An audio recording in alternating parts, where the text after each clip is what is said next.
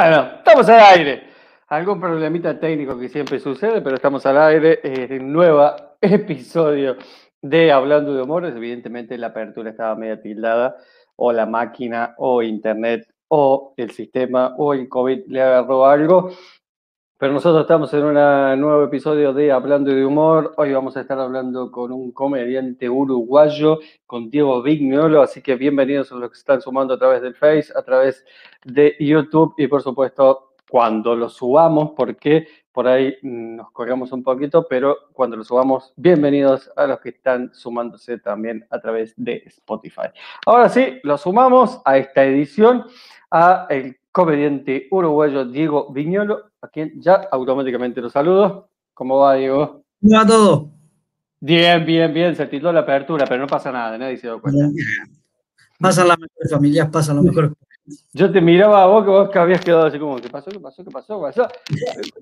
Se es algo común. ¿Cómo estás, Diego? ¿Bien? Bien, bien, por suerte. Bueno, muchas gracias principalmente por sumarte a charlar un ratito de humor, porque es lo que hacemos, porque siempre decimos lo mismo, siempre nos hacen entrevistas cuando estás por hacer un espectáculo y uno tiene que vender el espectáculo, ¿no? Pero acá nos sentamos un rato a charlar de humor, que es lo que verdaderamente nos gusta. Pero antes de empezar, estaría bueno que la gente conozca quién es Diego Vignolo. ¿Te animas a decirlo? Oh, eh, no, no, no sé, pero no, comediante uruguayo, este, me gusta, em, hace unos 10 años, 11 años que ando ahí en la vuelta con lo de los monólogos y el stand-up. Em, nada, trato, trato de generar lo más que puedo eh, en Montevideo. He tratado de viajar lo más posible también y por suerte se fue transformando como de a poco en una costumbre. Eh, pero eso, un comediante uruguayo. No, no, comediante uruguayo que empezaste hace 10 años, más o menos. Empecé, sí, en, eh, hice un curso en 2008, el primero que fue acá. Y mm, de ahí para adelante, nada, se, me fui desenvolviendo junto con, con el inicio del stand-up en Montevideo. Eh, ¿En, 2008 fue como que empezó el stand-up en Montevideo? Em, en 2008 fue el primer curso. Digamos que fue el, primer taller que llevó gente de nada a subirse a un escenario a hacer stand-up. Antes de eso había un, había un grupo de, unos pibes que hacen humor en radio que tenían su show con el rótulo de stand-up, digamos ya.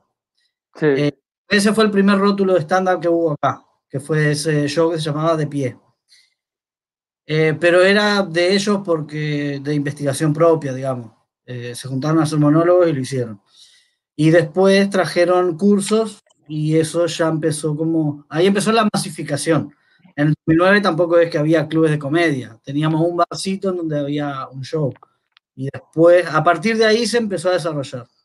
¿Y quién fue que lo lleva para allá? Eh, digamos, uno se imagina que llegó alguien a dar una clase y ahí empezó a sumarse gente. Claro, acá lo trajo primero una productora, eh, una productora llamada Dios Lustría, el productor se llama Juan Pablo Olivera y estaba este, Ernesto Muñiz. Nada, lo vieron en Buenos Aires, les gustó, les pareció que podía aprender, que acá no, que acá no había, era algo que no había y que, podía atraer público. Y nada, tiraron ese primer taller, em, pero claro, todos íbamos por, cuestiones distintas. Tengo, tengo un recuerdo de ese, de ese taller, pero nadie, creo que nadie dijo que sabía lo que era el stand-up y que iba por el stand-up. Íbamos por razones totalmente diferentes todos. ¿Cuáles, por ejemplo, vos, en el caso tuyo? Yo fui porque mm, yo hacía carnaval, estaban en, hacía murga, no sé si conoces. Sí, por supuesto, tuve mi época. La murga, la murga, murga, murga, murga estilo uruguayo. Eh, yo participaba acá y participaba de las letras, interpretaba algún personaje. Y como el rótulo del taller no era específicamente estándar, porque no era un, no era un género conocido ni decía absolutamente nada. Entonces decía escritura en humor o escritura humorística o algo así. Escritura de monólogos de humor. Y nada, como yo quería aprender a escribir humor para la murga, fui en ese plan. Un poco me terminé más como enamorando del asunto, del género, y, y, nada, me terminé pasando para este lado. ¿Y dejaste la murga? Sí. Y, y, y, por ejemplo, se me ocurre preguntarte, lo que aprendiste en el, en el seminario de stand-up, en aquella oportunidad, ¿te servía para escribir canciones? Sí, claro. Eh, de hecho, yo ahora tengo, tengo de hecho un, argentino, un pibe de Córdoba creo que es, em, que lo estoy ayudando a, a, escribir para Murga, pero es lo mismo, porque el, el stand-up es, es como hacer chistes de la nada, entonces de, la nada a, un, a una canción o a, a otra cosa pasa fácil. Eh, de hecho, yo seguía escribiendo. Yo tuve, yo, lo último que hice en Carnaval fue en 2011. Sí. Estuve, estuve dos o tres años ahí entre medio, en donde hacía las dos cosas, y sí, sirven muchísimo. Muchísimo. ¿Y, por qué fue, ¿Y por qué fue que dejaste la murga? Porque te enamoraste mucho del género, del stand-up. Eh, fueron las dos cosas. las últimas experiencias que había tenido en Murga no habían sido buenas por una cuestión de que la murga son muchas personas. Somos mínimo 18 personas. Para escribir somos 5 o 6. Eh, somos seis personas que ninguna sabía de escritura humorística puntualmente, o sea, no había criterios más que los gustos propios. Eh, pasar la corta, mucho quilombo. Entonces estaba en la murga, había mucho relajo, eran muchos letristas. Eh, la mitad de las cosas no me las aceptaban. Y por el otro lado estaba monologando, en donde yo iba y probaba las ideas que yo quería, y si funcionaban me las quedaba y las cambiaba y las repetía. Y, este, pasé de la democracia a la dictadura creativa. claro, eh, creo que fue un poco eso. Eh, lo lindo que venía dándose por un lado y lo mal que me estaba sintiendo en el otro, en el otro rubro, entonces terminó por, por volcarse para el monólogo. Ya, ya, venías probando esto de la risa del humor dentro de la murga. ¿Qué diferencia le encontrás por ahí eh, lo, que es hacer reír en una murga, ¿sí? con 18 personas, y lo que es hacer reír solo en el escenario haciendo stand-up? Eh, claro, son cosas muy diferentes. Por ejemplo, en la murga, eh, vamos a poner pros, y contras, digamos. Em, en la murga es muy difícil generar un consenso sobre las letras, por ejemplo. Eso hace que, que la dedicación creativa sea más compleja.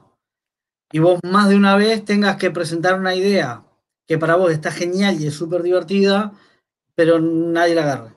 Dice, no, no sirve. Es abajo y listo. Entonces, decir, puta, pero no me dejaron ni probarla, o sea, nadie escuchó como para evaluarlo.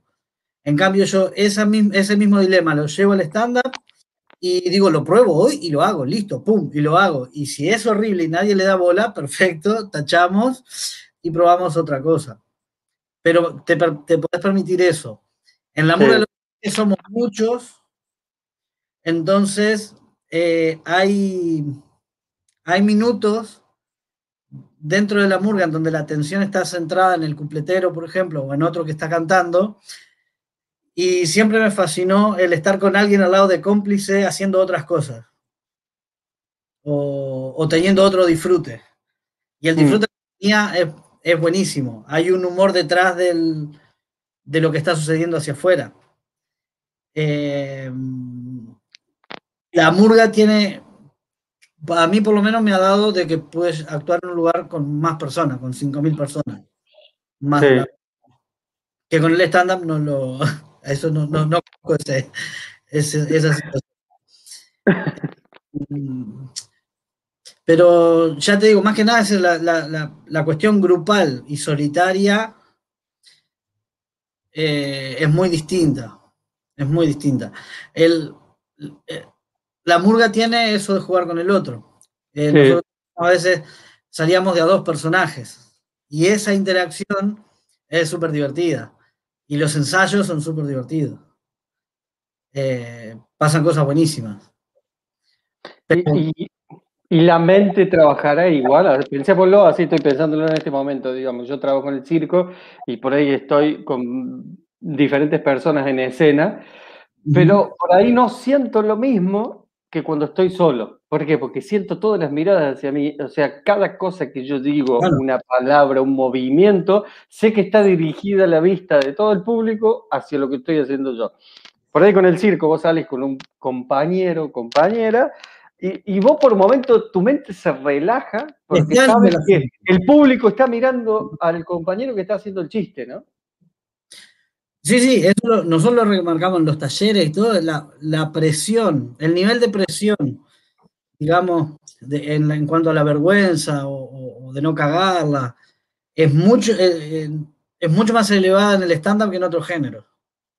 Porque no hay ninguna distracción, no hay una careta, incluso creo que eh, con un amigo que, era, que, es payaso, que hizo los cursos de stand-up, él un poco decía, dice, incluso, dice yo, si yo apenas me pongo la nariz, y yo ya me descanso.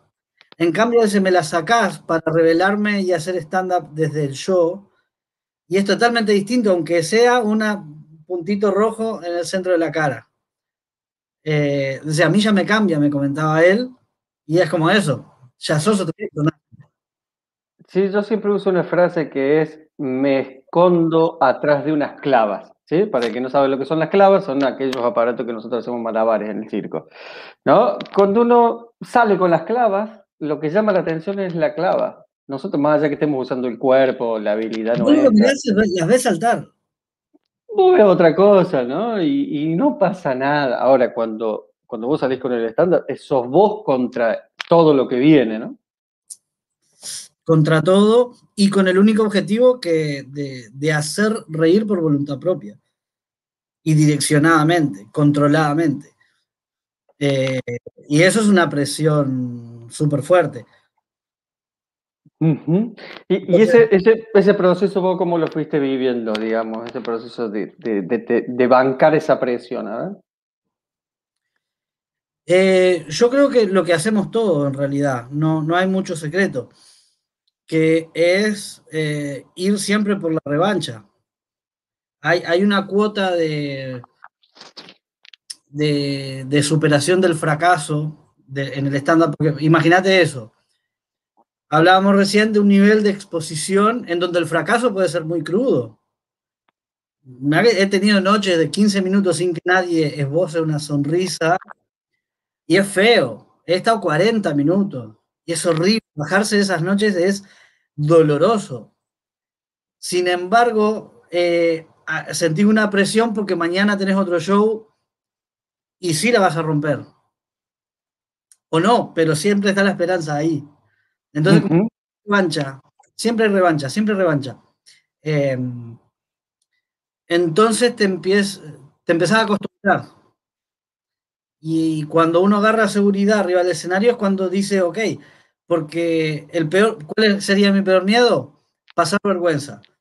Pero ahora pasar vergüenza ya no me da miedo porque ya la he pasado y ya sé que, que no se muere nadie.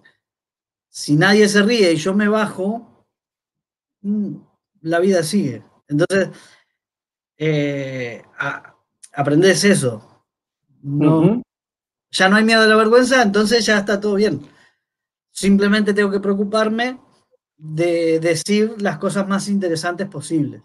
Que ahí ya entra una cuestión de técnicas y, y laburo, show a show, en donde la vergüenza ya no es el miedo. Pero es... ¿Qué pensás que tienen los comediantes o las comediantes eh, para sentir esa sensación de subirse a escena? ¿no? Porque siempre lo comparamos con el, vamos a poner un asado, ¿no? Siempre tenemos una juntada de amigos, los asados, y siempre tenemos el más gracioso, ¿no? Pero siempre decimos, si el más gracioso lo subimos a escena, no funciona, no anda. No es indicador. No es el indicador, ¿no? No necesariamente. ¿Qué les pasa a los comediantes que tienen esa sensación de subirse a escena, de, amar el fracaso, esto que vos estás diciendo, porque no lo amamos, pero lo bancamos de alguna manera, ¿no? ¿Por qué esa sensación de estar solos arriba del escenario? ¿Cómo lo ves? Porque no estás solo arriba del escenario. Eh, lo vemos eh, en la frase de estar solo arriba del escenario, eh, uno la siente porque la compara con, con otros géneros en donde hay más personas arriba del escenario.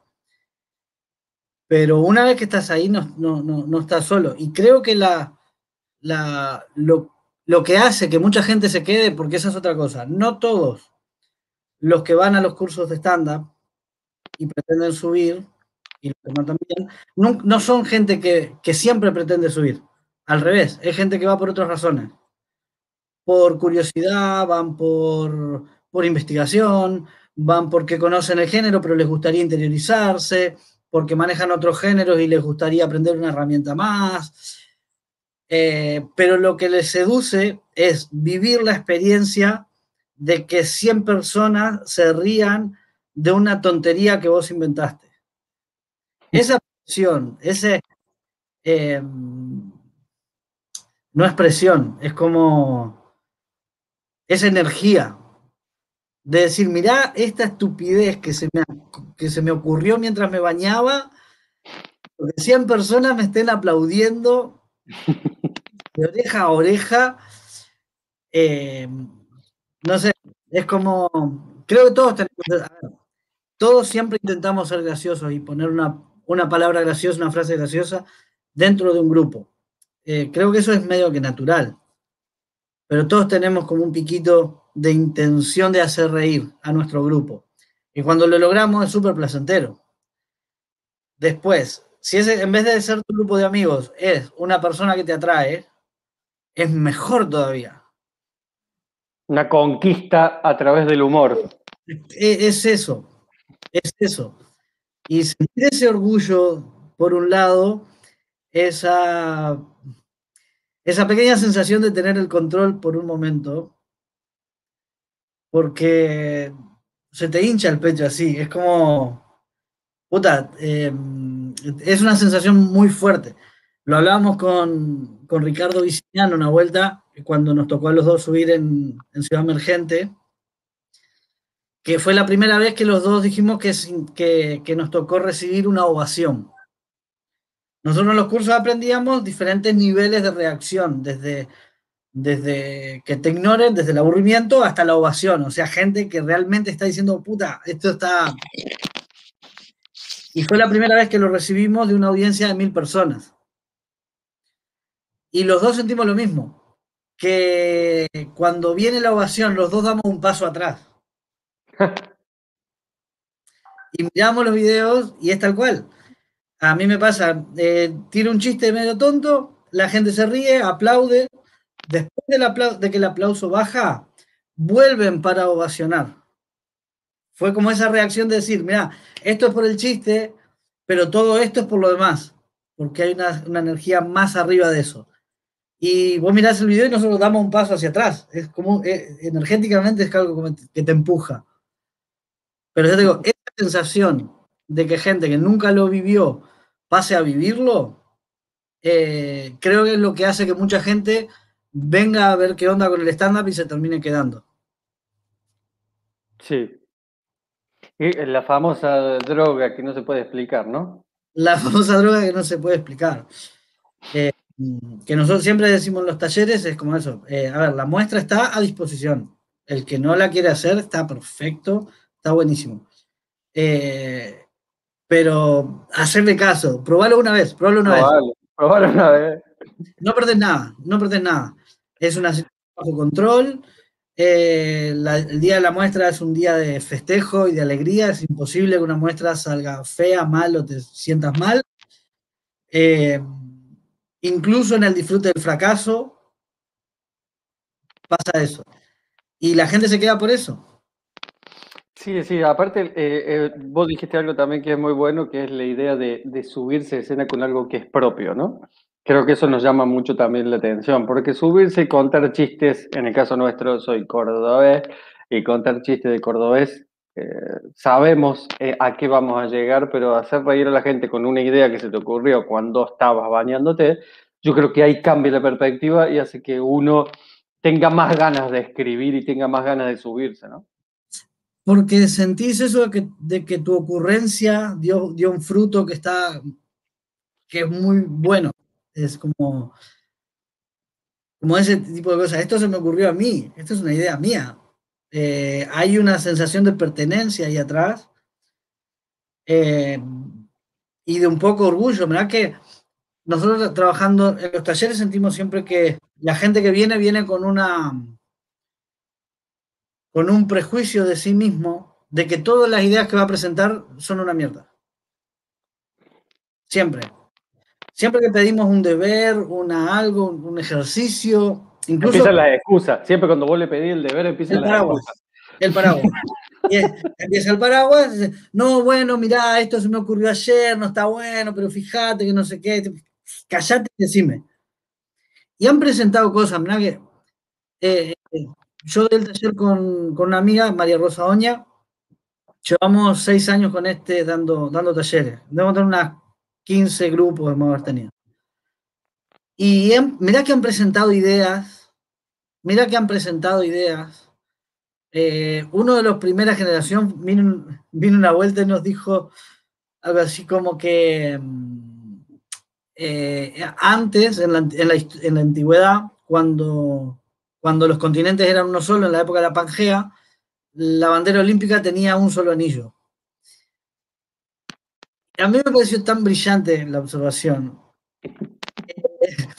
Que digo, puta, y esta gente no le tiene cero confianza a esa idea que acaba de desarrollar. Por eso, tenemos un, como una, con un primer prejuicio en nuestras ideas, que es horrible. Y, y solo cuando lo pones a esa persona dando, diciendo esa idea en público, viendo que funciona, solo ahí eh, toma confianza. Solo ahí. Mira, acá me pregunta María Eugenia, dice, hola, ¿dónde más pones el cuerpo? ¿En la murga o en el stand-up? Eh, no, creo que en stand-up. Si interpreto bien la pregunta, en el stand-up. Porque, Sí. porque es la exposición, justamente. En la murga somos 10 cantando, estamos disfrazados, tenemos un traje que nos envuelve, eh, estamos maquillados.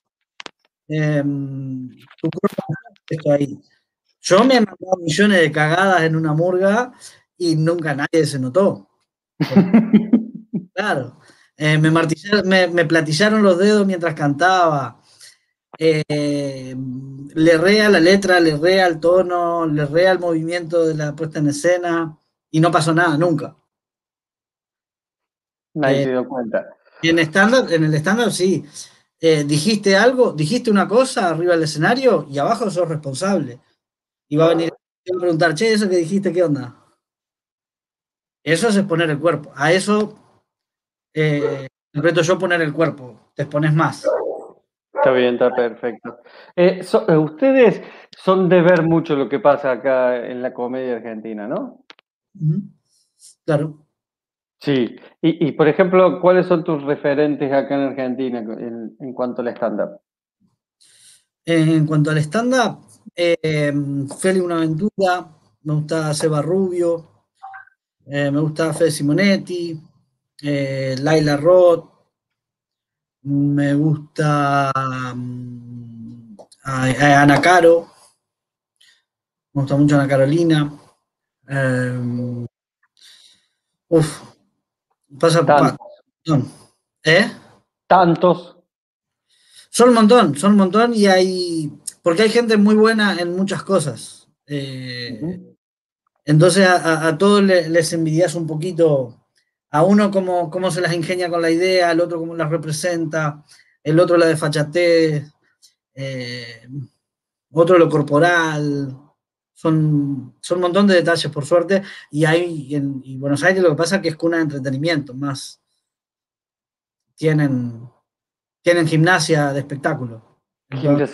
Vos sabés que ayer miraba un documental español de Comedy Central que hablaba sobre cuándo hace clic la persona y empieza a escribir de verdad y todo lo que escribe eh, es bueno. ¿Me explico lo que te quiero decir? Viste que al principio es como muy, muy lento el proceso, no te das cuenta cómo escribir. Y en un momento tu cabeza hace y empieza a desarrollar material naturalmente. ¿Cómo se llega a ese proceso? Es ejercicio. Es ejercicio. En algún momento lo que pasa es, son varios factores, me parece. Eh, por un lado, uno naturaliza la escritura. Cuando uno empieza a escribir, a decir voy a escribir, eh, eh, siempre juzga y empieza, esto no va a funcionar, esto es una porquería, esto no, como no, hay confianza en eso que escribiste, entonces no te motiva, entonces no escribís, no avanzás. Pero cuando vos pasar esa barrera y, simplemente escribís eh, por oficio, en algún momento la gimnasia de la escritura te lleva a la normalidad. Lo que pasa es que pensamos siempre en, el término voy a escribir como si me voy a sentar en la computadora y voy a teclear. Esa es la imagen que tenemos de voy a escribir. Pero voy a escribir no es eso. Eh, al revés. Es salir, andar al shopping, mirar los, productos, qué dicen, sacarle una foto, tuitear boludez. Eh, salí, andar, recorrer, yo qué sé, yo una vuelta terminé en, un cementerio a las 2 de la tarde tomando mate y fumando porro, por ponerme en una situación distinta y, nueva y novedosa para que mi mente empiece a leer cosas y mire. No es que de ahí haya sacado una rutina o chistes o cosas. Simplemente me puso en un lugar distinto. Tomarte un bondi que nunca te habías tomado. Eh, esos son los lugares de escritura porque son los que te traen las ideas, no estar enfrente a un coso. Y después empezar a investigar, bueno, ¿cómo funciono yo? ¿Qué es lo mejor? Bueno, me voy a poner una cartelera, me voy a poner un pizarrón, eh, voy a generarme un espacio para escribir. Y llega el momento en el que ya estás rodeado de muchas ideas bajadas y que solamente tenés que empezar a desarrollarlas, a darles vida, a confiar en ellas, aplicarles ejercicio, mostrársela a un colega y darles ruedo. Eh, entonces, creo que es el ejercicio que te lleva al clic. Algunos te dan más años, menos años. Capaz que hay gente que hace así y pum, ya se pone. Y hay gente que le va a costar toda la vida.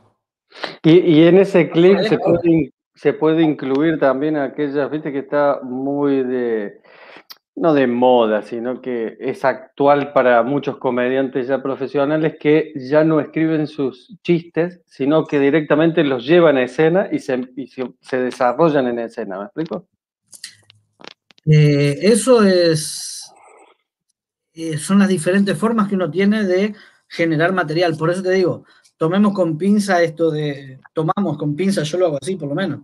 Esto de salir a escribir, de sentarse a escribir hay gente que no se puede sentar a escribir, simplemente maquina la idea, la máquina, la máquina, la máquina, se sube, la dice como le sale para expresarse y ahí ve qué cosas causaron gracia.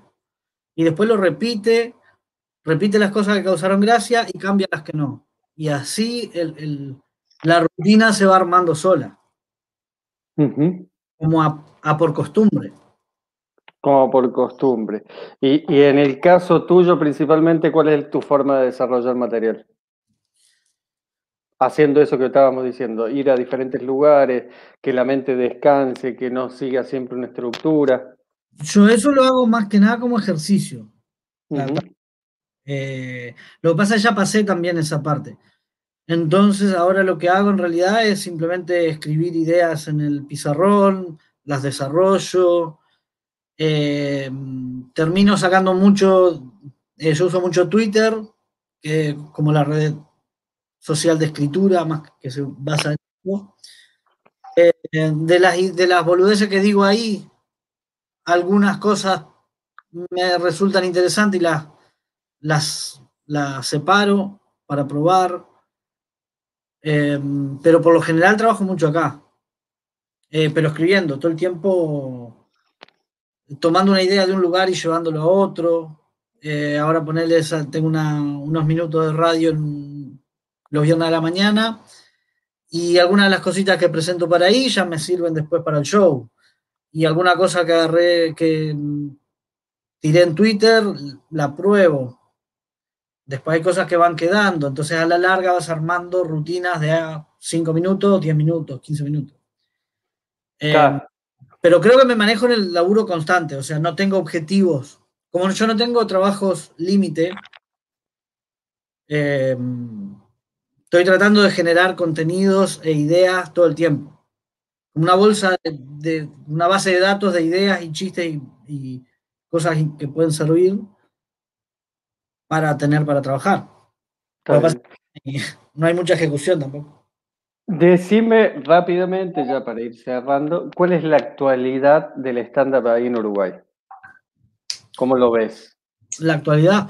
Em, yo la veo muy bien. Eh, nos cortó. Nos cortó una racha que venía muy, muy lindo. Eh, acá los lugares, las escenas se, multiplican, eh, aparecen nuevos productores, aparecen nuevos comediantes, los talleres siempre tienen demanda.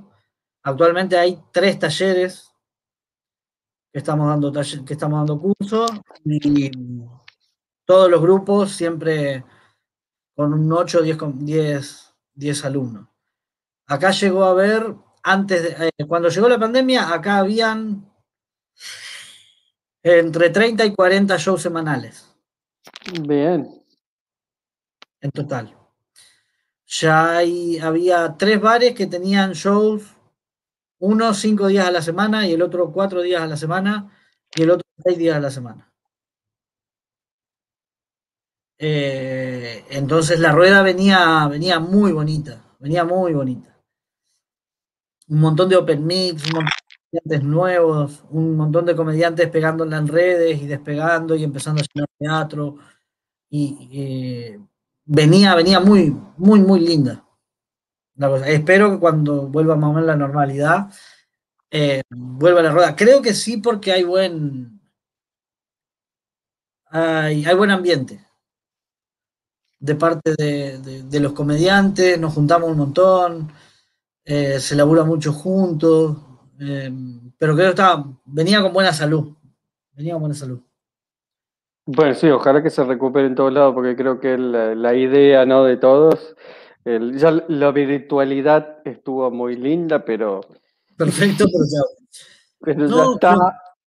Creo, que nos cortó, me, me tomo el atrevimiento de decir que creo que cortó un crecimiento que venía en toda Latinoamérica, no solo acá. Em, en Centroamérica cortó el festival más grande que iba a cumplir pronto 10 años.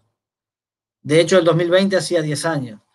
En Chile hay 3, 4 clubes de comedia. En Buenos Aires estaba eh, explotado de, talleres, de, bueno, porque es cuna de entretenimiento. En Colombia estaba a full en varias ciudades. En Perú estaba full en varias ciudades y se estaba expandiendo al interior se estaba empezando a mover Paraguay, eh, se estaba empezando a mover Bolivia, eh, empezaron a aparecer especiales en Netflix, México estaba a tope, todo venía, venía la maquinaria, venía impecable. Creo que se mantiene mucha cosa también por la virtualidad. Sí, también se, abrieron otras puertas, ¿no? De esta posibilidad de estar un poco más conectados todos latinos me parece que te da otra posibilidad. Al menos yo lo estoy viviendo así, porque me he conectado con gente de un montón de lugares que si no hubiese sido por la pandemia no me hubiese conectado, ¿no?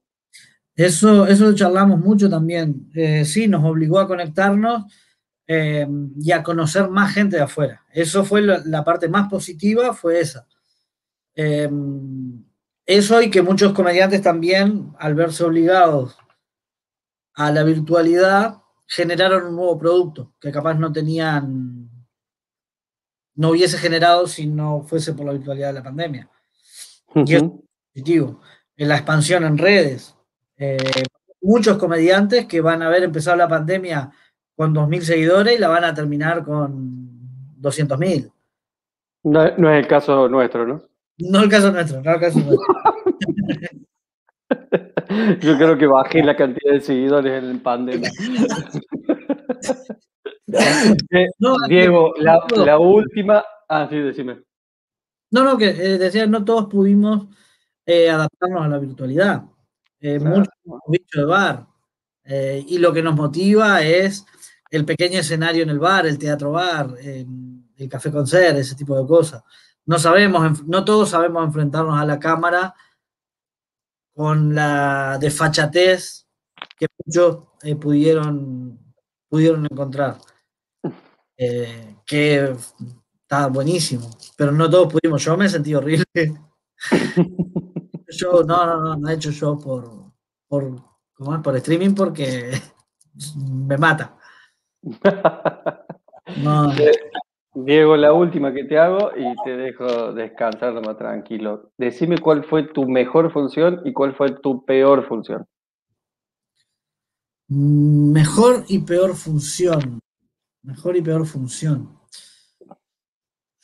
Yo creo que em, por diferentes razones la mejor función fue un, alguno de los festivales de, de Costa Rica, más que nada por el entorno. Este, por suerte, noches buenas, noches donde salga todo bien, he tenido un montón, pero esa por el contexto, creo que fue el 2017-2018, en donde mm, estaba en un lugar especial, en un entorno especial, en una grilla especial, y, fue como todo muy, muy sano, y aparte salió bien. Los chistes funcionaron, la energía salió bien, terminamos arriba, eh, hubo buen feedback de los colegas. Eh, esa creo que fue la mejor. Y la peor fue, si, no sé si no fue el último, la última vez que hice un evento privado. Sí, sí, sí, sí. eso fue eh, la muerte. Fue un el sindicato médico del Uruguay. Entonces, claro, la que me llamó, eh, era, mucha guita la que estaba en juego. Para mí, economía era muchísima plata. Este, pero claro, el sindicato médico es el sindicato más viejo del Uruguay, tiene como 170 años. Entonces, claro, el más joven eh, no debe estar. Fue en 2012, así que. No, no, no. Entonces. hicimos una reunión para, para que nos digan todo lo que no podemos hacer. Sí, eso para empezar. Y claro, fuimos y no había nada. El, escenario era un salón comunal común, pero el escenario estaba como muy, era como súper alto. Eh, ponerle que a mí me daba acá en la cabeza, entonces estaba todo así. Estaban todos parados. En los shows siempre a veces pedimos si pueden bajar los, eh, la licuadora, por el ruido, bla, bla, bla. Bueno, había dos barras de daiquiri con dos cada uno. Y, y, nada, eso fue, fue directamente hablar en un micrófono para gente que estaba haciendo un murmullo, porque estaban todos hablando entre ellos en diferentes grupos. Eh, y aparte, creo que lo peor es ser consciente durante tanto tiempo que estás haciendo el ridículo. Porque de, repente en un bar en donde está igual esa energía, yo me puedo bajar, de verdad, tengo que hacer 10 minutos, voy 5 y ya los tengo medio perdidos. Bueno, no gasto tiempo del show, me bajo y bueno, suerte, perdón, salió mal. Pero cuando prometiste un tiempo, tenés que cumplirlo. Y que, porque si no, no funciona. habíamos ido con dos, con dos colegas más. Entonces había que cumplir la misión. Eh, Para cobrar. Claro, ser consciente durante tanto tiempo que desde que entraste hasta que te fuiste no iba a pasar nada y durante... Son, son 15 minutos larguísimos. Eternos. simplemente hablando si está... Porque nadie te está escuchando. Eh, creo que la única que se agarraba la cabeza era la, la productora eh, está mala, mala, mala elección, mala elección. No había culpas, pero fue, fue espantoso. Como no trajeron un mago. Una banda, alguien, eh, eh, em, algo que no necesite un feedback, algo que pueda estar sucediendo, no sé, una locura, una locura. No hice nada de evento privado, obviamente, de ahí no hice. Ah, ¿no hiciste más? No, no, no, no, no.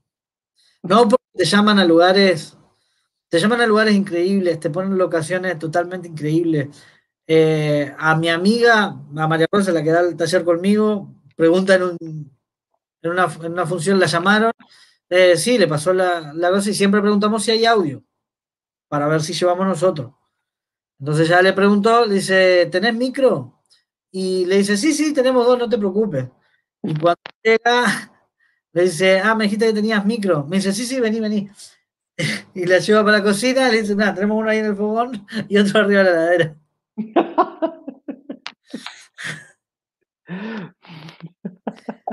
eh, entonces, claro, eh, la verdad yo me saco el sombrero ante la gente que, que, que le sabe agarrar el ritmo a, esas, a, a los privados, porque agarrás un valor, agarrás un, eso, valor, mucha confianza. Vas como con un... sí, sí, sí, sí, pero es, es, lo mismo que hablábamos también, yo lo vivo de esa manera, en el sentido de que es lo mismo de que hablábamos en, en el bar, de ir y fracasar, ¿no? Creo que el privado también tiene eso, nada más que el golpe es más duro todavía, es más duro el golpe, es durísimo el golpe, y remontar eso tiene sus pros y sus contras, pero con el tiempo, para mí con el tiempo, como el bar, como el con el tiempo uno ya en, entra en un proceso de decir, ¡apa! Es por acá, tengo que ir por este camino, tengo que ir por... Ahora, yo lo que siempre eh, pienso cuando voy a hacer un privado es que nunca me voy a sacar un 10. Voy a probar con 6. Sabes que de ahí para arriba es premio. Por eso, por eso, vos decís, bueno, vamos, vamos a probar con 6. Si me saco un 6, me voy feliz de acá. Otra, otra diferencia, otra cosa es, eh, claro, eh, los bares de acá, por ejemplo, los más viejos, yo ya fui mil veces. Entonces, llega un punto en el que, en el que sos local dentro del escenario, porque te sentís en un lugar cómodo y fracasar en tu espacio. O sea, yo tengo el Garibaldi que está acá a siete cuadras. Eh, mi récord fue ir 15 días seguidos al Garibaldi. Entonces, eh, es mi espacio, yo ya sé dónde quedan las cosas.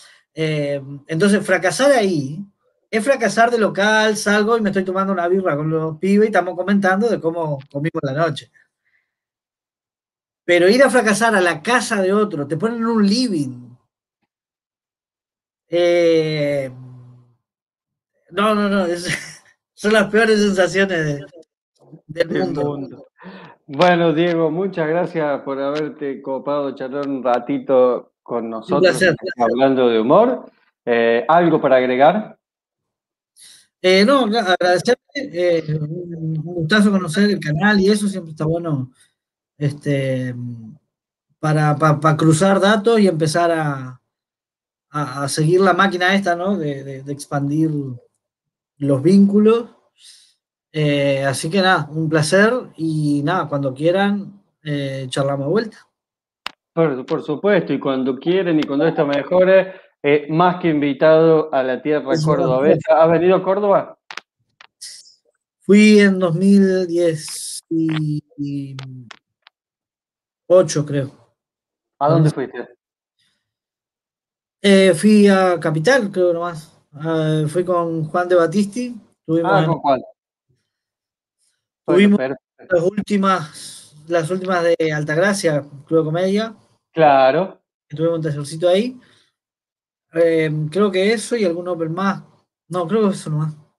Estuvimos ahí. Bueno, nosotros estamos un poquito más al sur, estamos a 200 kilómetros de Córdoba capital, así que cuando andes por acá, solamente acordate, nos manda un mensaje y te venís por este lado. A comer un asadito, por supuesto, y pasarla bien cenar. Es que siempre sale, siempre sale cuando. La idea de ir a un bar, de hecho, si hubiese tenido tiempo, si hubiese sabido, el tiempo lo tuve porque estuve como una semana allá y tuvimos un show solo. Podría haber salido una, una visita fugaz, pero la dejamos en, en, promesa. Bueno, dale, te mando un abrazo grande, quédate conectado, yo voy a desconectar el vivo y nosotros nos saludamos por privado, ¿dale? Muchas gracias a todos los humanos, nos, nos vemos en el próximo episodio.